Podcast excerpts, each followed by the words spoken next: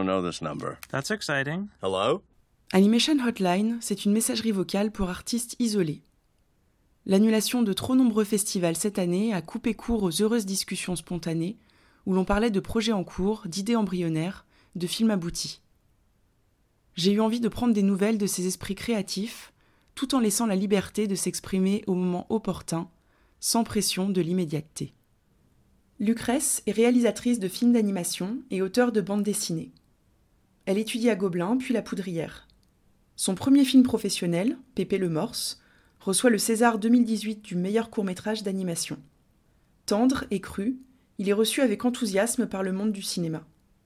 En 2020, la BD Flippette et Vénère est l'occasion pour elle de présenter ses idées politiques et son rapport complexe au monde actuel, tout en offrant fraîcheur et légèreté. Dans un épisode précédent, Simon Rouby demandait de ses nouvelles. En voici donc. Salut Clémence, c'est Lucrèce. Et merci Simon d'avoir demandé de mes nouvelles, ça m'a beaucoup touchée. Euh, alors, pour ma part, où est-ce que j'en suis dans ce monde bizarre? Euh, et ben moi c'est un peu les montagnes russes émotionnelles, artistiques, c'est n'importe quoi en ce moment et même depuis euh, quelques années. Peut-être depuis que j'ai eu un bébé, cette drôle d'idée là. Alors en fait moi ça fait bien trois ans bah, depuis que j'ai sorti mon court métrage Pépé le Morse que je me suis lancé le défi un peu dingo d'écrire un long métrage.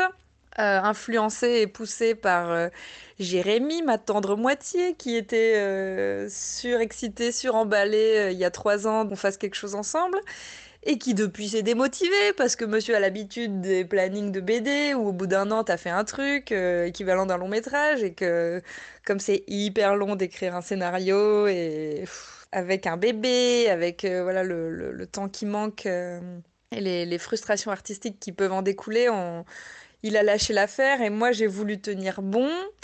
En plus, j'ai fait une BD entre temps, donc c'est pas facile non plus de faire une pause dans un projet et d'y retourner ensuite avec la même fraîcheur.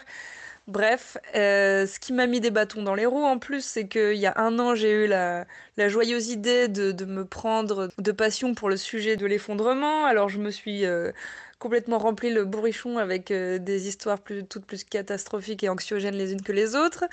Ce qui fait que il y a un an, j'étais en mode non mais c'est complètement absurde d'écrire un long métrage par les temps qui courent, il faut agir, il faut quelque chose qui ait une utilité directe et immédiate parce que là le temps presse, on va tous crever. Et donc j'étais un peu, euh, qu'est-ce que je fais? Je continue, je continue pas. Jérémy me lâche. Est-ce que j'ai les épaules pour continuer? Et en même temps, il y a des choses qui m'excitent vraiment et que je trouve nécessaires dans ce projet. Euh, il y a une part euh, féministe non négligeable, ça parle du genre, ça parle des sorcières, enfin il y a, des choses très excitantes, mais bref, j'étais un peu épuisée. Et là est arrivé le confinement, a fait un espèce de petit déclic bizarre dans mon cerveau, où je me suis dit, ah bah là, euh, on peut rien faire, personne peut rien faire. Bon bah je vais rien faire, ah, bah, c'est cool en fait.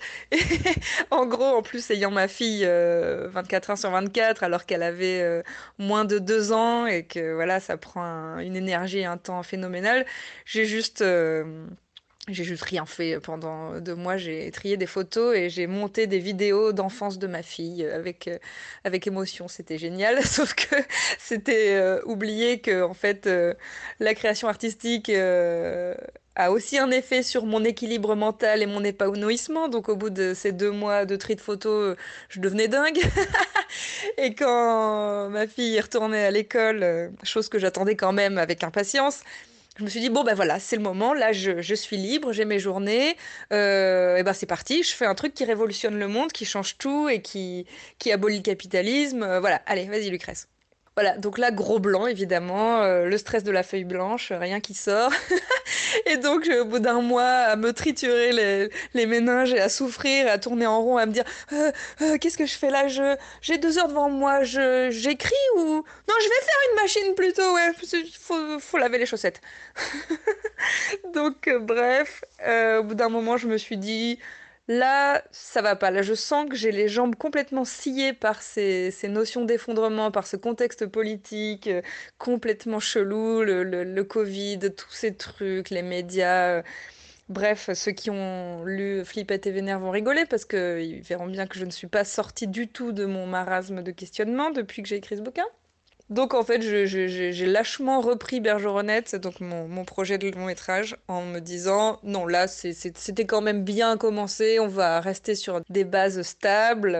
Et donc là, ça fait à peu près, euh, et ben, depuis le dernier confinement que je cravache sur, sur l'écriture et c'est difficile parce que, enfin, tous ceux qui l'ont fait le savent. écrire, c'est dur d'être efficace, il faut attendre l'inspiration, il faut se documenter, il faut tu peux pas écrire euh, pendant tout le temps effectif où la petite est à l'école, donc euh, tu, stagnes aussi un peu. Euh.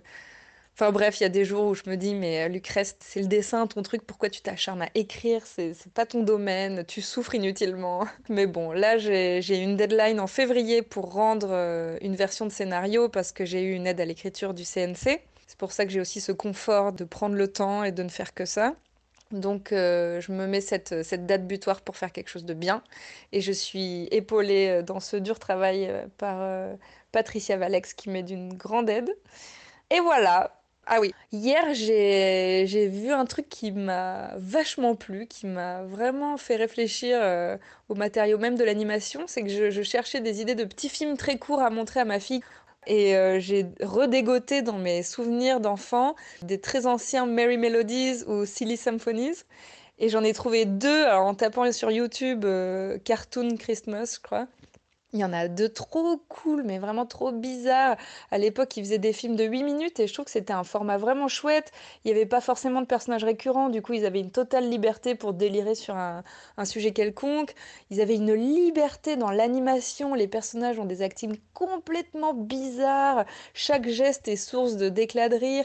Et vraiment, je recommande de re-regarder ces trucs-là. C'est génial. Enfin, on ferait jamais ça maintenant, alors que c'est super, quoi. Euh, voilà. Et alors, je serais ravie d'avoir des nouvelles de Agnès Patron, qui m'avait vraiment euh, donné des frissons avec euh, l'heure de l'ours. Hâte d'entendre comment elle vit aussi toutes ces périodes bizarres. Bisous, bisous, à plus!